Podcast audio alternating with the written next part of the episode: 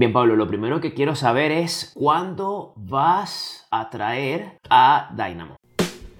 Quería un espacio en el que se pudiesen abordar temas interesantes, complejos o profundos de una forma fresca y divertida respecto a la magia y otras artes afines como la comedia, teatro, cine y más. Es por eso que existe este podcast en el que escucharás conversaciones con diferentes artistas. Ya seas profesional o amateur, mago o no, disfrutarás cada tema que aquí se abordará. Me llamo Neo, soy mago, comediante, ventrílocuo y educador y esto es Un Conejo en las Tablas. Hola, ¿cómo están? Les habla Neo, esto es Un Conejo en las Tablas y hoy conversaremos sobre un tema muy particular y que casi nadie conversa, pero para mí es fundamental que tiene que, tiene, tiene que saber alguien de la ciudad, del país en donde, de donde me estás escuchando, tiene que hacer esto de alguna forma. Por eso que hoy estoy conversando con Pablo Salas. ¿Quién es este señor? Yo les voy a explicar brevemente, ¿ok?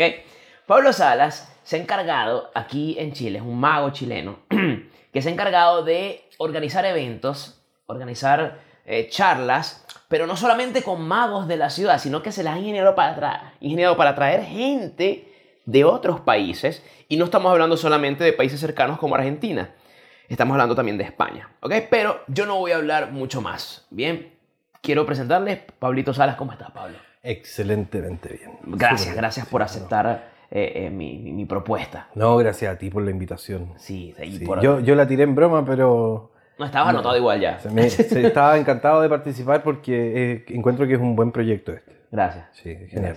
Sí. de hecho, tu, tu, empresa tiene cierto similar al el nombre, se parece. Sí. se llama Conejo Negro, ¿no? Sí, Conejo Negro, sí. Y este se llama un conejo en las tablas. Entonces, digamos que son conejos hermanos. exacto. Algo así. Solo que uno se encarga de la parte. es como Bugs Bunny y Roger Rabbit. algo así, algo así. Miren, los pongo en contexto. Estoy aquí en, en el DEPA de, de, de Pablo. Eh, rodeado de libros. ¿Te gusta leer, Pablo? Sí, bastante. Veo, veo, que tienes muchos libros. Tienes desde Poe hasta tienes Hitchcock por allá abajo, pude ver, Cortázar, tienes de todo. está todo separado. Aquí está lo, intelectual eh, mm. mundano, por así decirlo. Y adentro está todo lo intelectual mágico. Todo lo intelectual mágico que, bueno, que es hasta más, quizás, porque es demasiado, cada vez sale más. Bien, Pablo, eh, ¿eres mago? Sí, sí. ¿Lo dejaste por un tiempo? Sí, por como nueve, ocho años. Wow. Por trabajo, por trabajo. ¿Por qué? Porque estuve en el norte del país trabajando por turno, mm. trabajar 14 por 7, 9 por 5 y la verdad que cuando venía acá eh, o descansaba o salía y no tenía mucho tiempo. Claro, es la magia que dedicarle mucho tiempo. Sí, la dejé bastante de lado, pero por esas cosas de la vida eh, volví a Santiago. O sea, no por esas cosas de la vida, una de las razones importantes fue que nació mi hijo, mm. para estar más cerca con él. Y eh, no recuerdo bien cómo fue que volví de la nada. Empecé a leer, empecé a investigar, empecé a comprarme otras barajas. Mm. Eh, y un día caigo, gracias a un buen amigo que es Ricardo, eh, perdón, Ricardo Redondo. Ah, claro, pelado. caigo en las manos bienaventuradas de Ricardo Rodríguez y ahí, es el, maestro, él lo odia que le diga maestro, pero el, sí, el como, profe de muchos nosotros. Ahí como hablábamos hace un rato, eh, me explotó la cabeza, se me abrieron los ojos y, y ahí partió la segunda parte del acto. Claro. Y en eso, eh, en esta búsqueda que todos tenemos, eh, empiezan a salir inquietudes de de cómo, cómo recupero el tiempo, como te decía antes, de, ese tiempo que no estuve. ¿Qué edad tenías, disculpa? Cuando tú eh, retomaste más o menos, ¿qué edad tenías? Cuando retomé hace poquito, hace como dos años, 34, 33. Ya, y querías como recuperar los ocho años que no. Sí, quería tener esa máquina del tiempo. Ya. Eh, para recuperar el tiempo intelectual, para aprender, para... Porque uno ve hoy día todo lo que hay, eh, que es mucha información, pero también ve gente que tiene experiencia eh, que yo no tengo porque quizás perdí ese tiempo o no lo perdí, lo invertí en otras cosas. Y me gustaría estar quizás no al nivel o, o, estar cerca de lo, que, de lo que tú también haces, mm. eh, pero me cuesta más hoy día.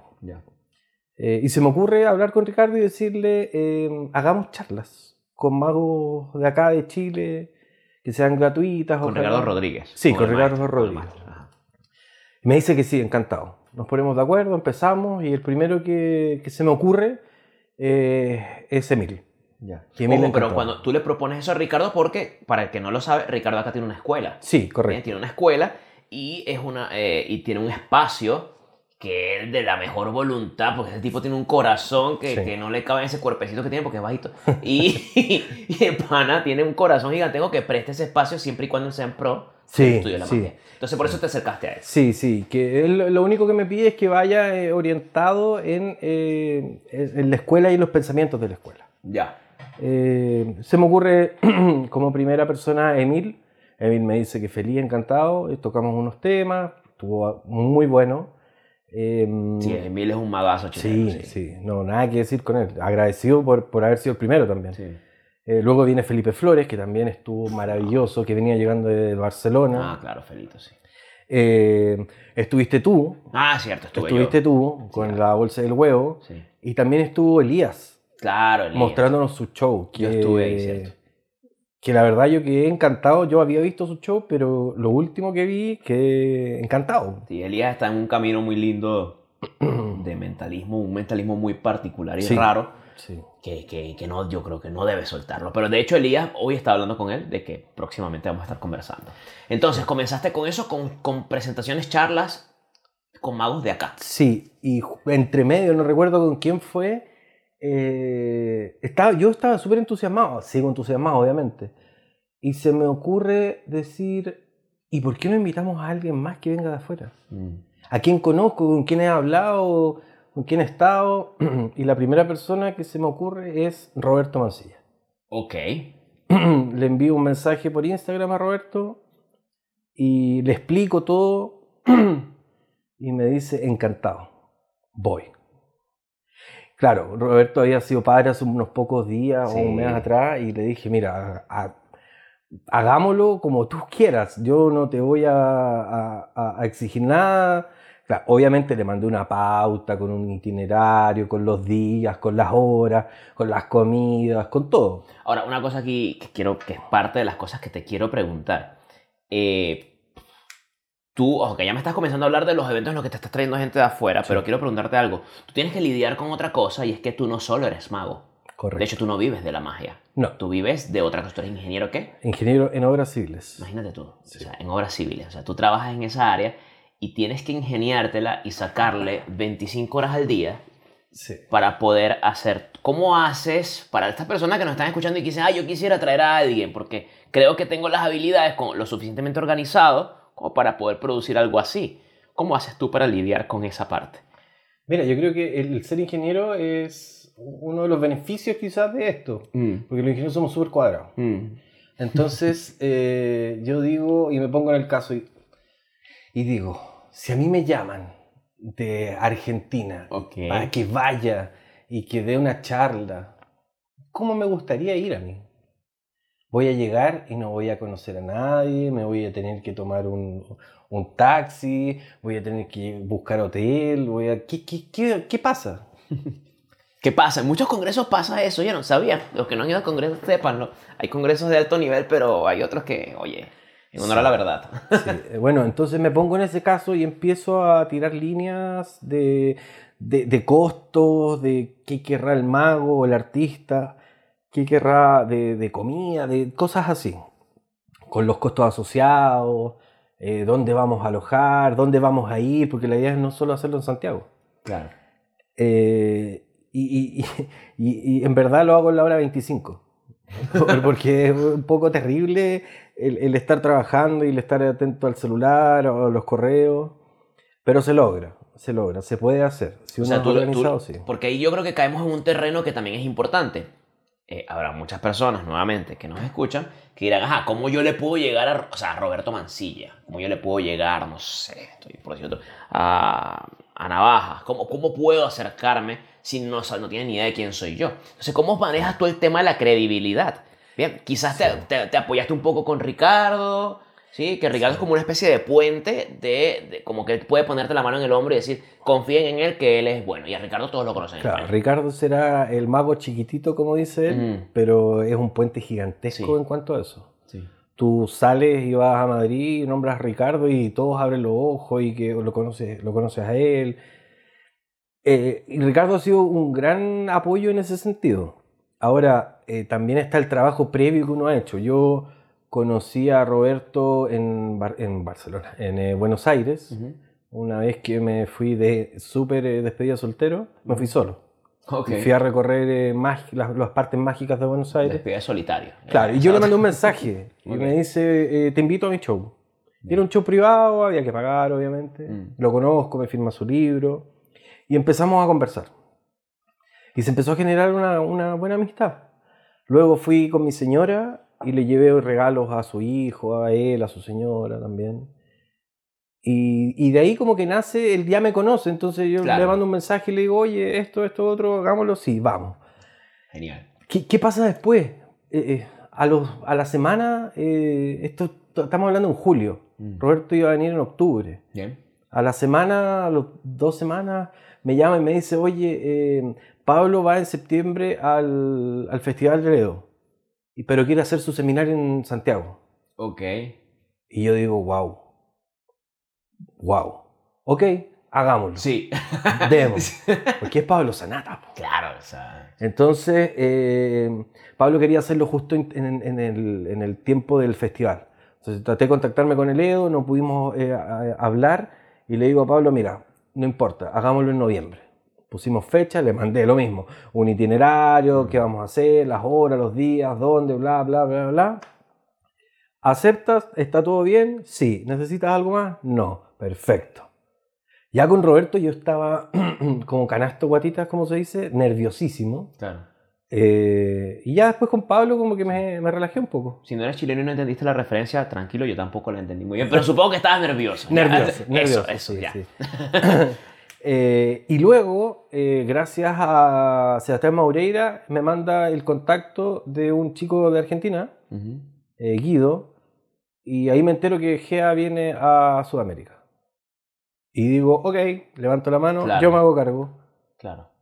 Y yo me hago cargo y había venido Mancilla, Sanata todavía no venía y ya te estaba Gea. Mm. Entonces por ahí un buen amigo me dice, ¿estáis seguro? y bueno, si aquí es súper fácil. Cuando partí yo dije, o pierdo gano o gano gano. Pierdo gano porque voy a invertir plata, porque no nadie me va a regalar la plata. Compro el pasaje, pago alojamiento, pago comida y si se recupera con la gente que vaya bien. Claro. En caso que pierda, me queda la experiencia de estar con un mago que yo admiro, que puedo conocer, puedo saber otras cosas.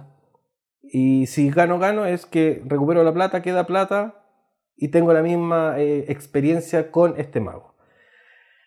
De esto, claro, va quedando plata y todo, pero es un círculo. Porque, a ver, yo, yo no, no, no, no voy a ser grosero y no te voy a preguntar detalles monet- de Mm. parte de dinero, pero sí te quiero preguntar más o menos cuando Mm. tú calculas, porque tú tienes que, esto de una, o sea, esto no te puede arruinar.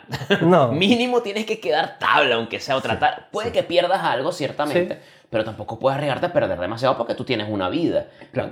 Entonces, eh, eh, ¿tú cómo haces para blindarte lo máximo posible en, en- en- en este tipo de eventos que son tan de nicho, porque es para magos? Ni siquiera estamos hablando de teatro, ¿sí? Sí. Estamos hablando de magos, que es un, un núcleo un poco más cerrado, que se hacen eventos también aquí constantemente. ¿Cómo, cómo, cómo haces eso para blindarte? mira, la primera vez no me blindé para nada.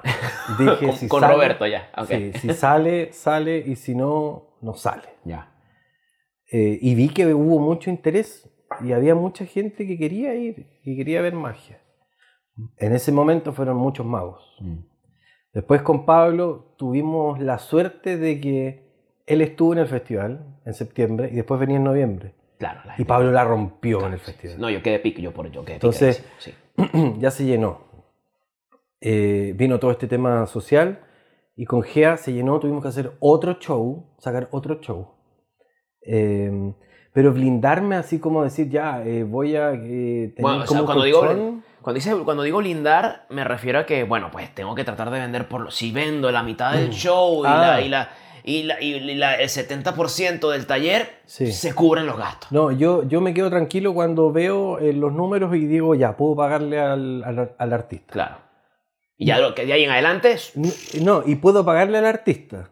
Esa es mi misión. Mm, El que el pasaje lo tenga que pagar yo, el que las comidas lo tenga que pagar yo, el alojamiento lo tengo que pagar yo, me da lo mismo. ya, te entiendo. No es que tenga plata para regalar, Claro. pero si viene el artista, esa es mi prioridad y mi preocupación. Como tu piso mínimo, está Sí, bien. sí. Te entiendo. Sí, ¿no? Y, y es un trabajo. Claro. Entonces yo no puedo, e- e- él deja de percibir lo que trabaja y gana allá por venir acá. Exacto. Entonces yo ya me quedo tranquilo cuando digo, y siempre le digo a mi señora, ya, hay para pagarle al artista. ya con eso ya lo que venga, bien. Y tu señora te apoya con esto, imagino. Sí, sí, bueno, de hecho el, el conejo negro se compone de tres personas. Mm. Eh, el primero que fui yo, que se me ocurrió esta idea loca y maravillosa. Luego me secunda mi señora, que es mi apoyo. Y el otro apoyo que partió así como bien calladito, que me, me ofreció su ayuda y ha sido super partner, es Ricardo Arredondo. Mm.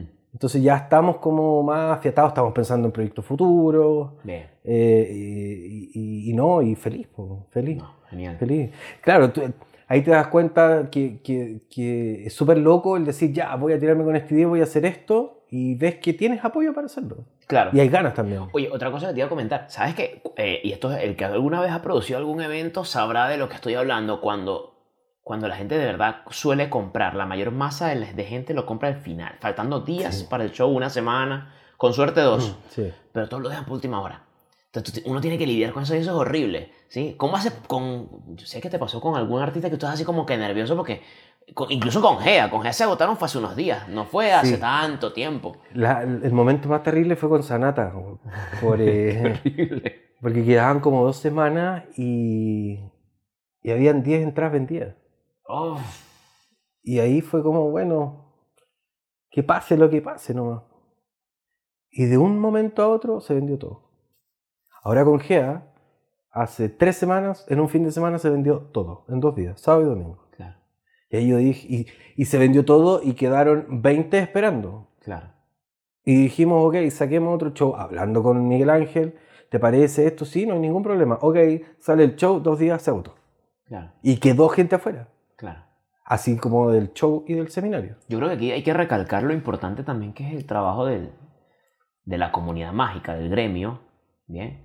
De, oye, de apoyar la difusión de este tipo de eventos. Sí, sí. De, de apoyarla, pero de apoyarla de corazón, sin mezquindades ni nada, sino que de verdad queremos que, que crezca la magia en el país. sí.